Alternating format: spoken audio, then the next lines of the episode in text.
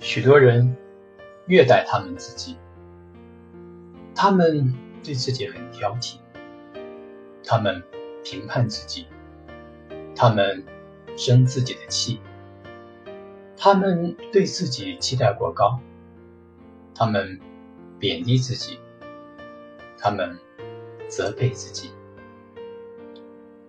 所有这些都是自虐的形式。如果你仔细观察你用来自虐的语言，你会发现这些话原本都不是你的。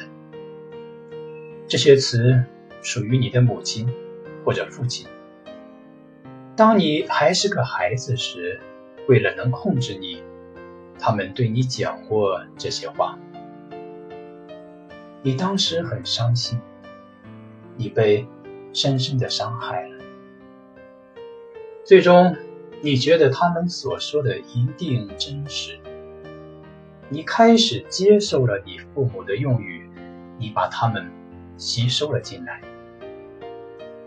现在，你把他们的话讲给你自己，好像你就是他们的代表。你已经成了他们的代言人。在你离开家很久之后。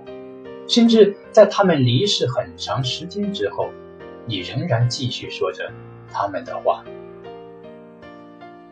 设法停止自虐是无的放矢，因为那设法停止虐待的正是施虐者本身。如同一间房子想要拆散自己，此举注定会失败。有效的做法是。你要真正的下定决心，不再虐待自己。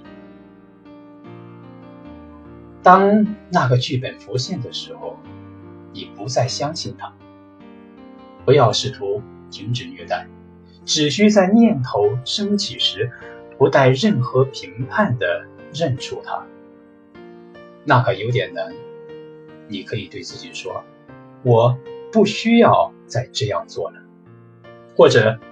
有时候，我好像在对自己生气，我不需要再这样做了；或者，我好像在评判自己，我不需要再这样做了。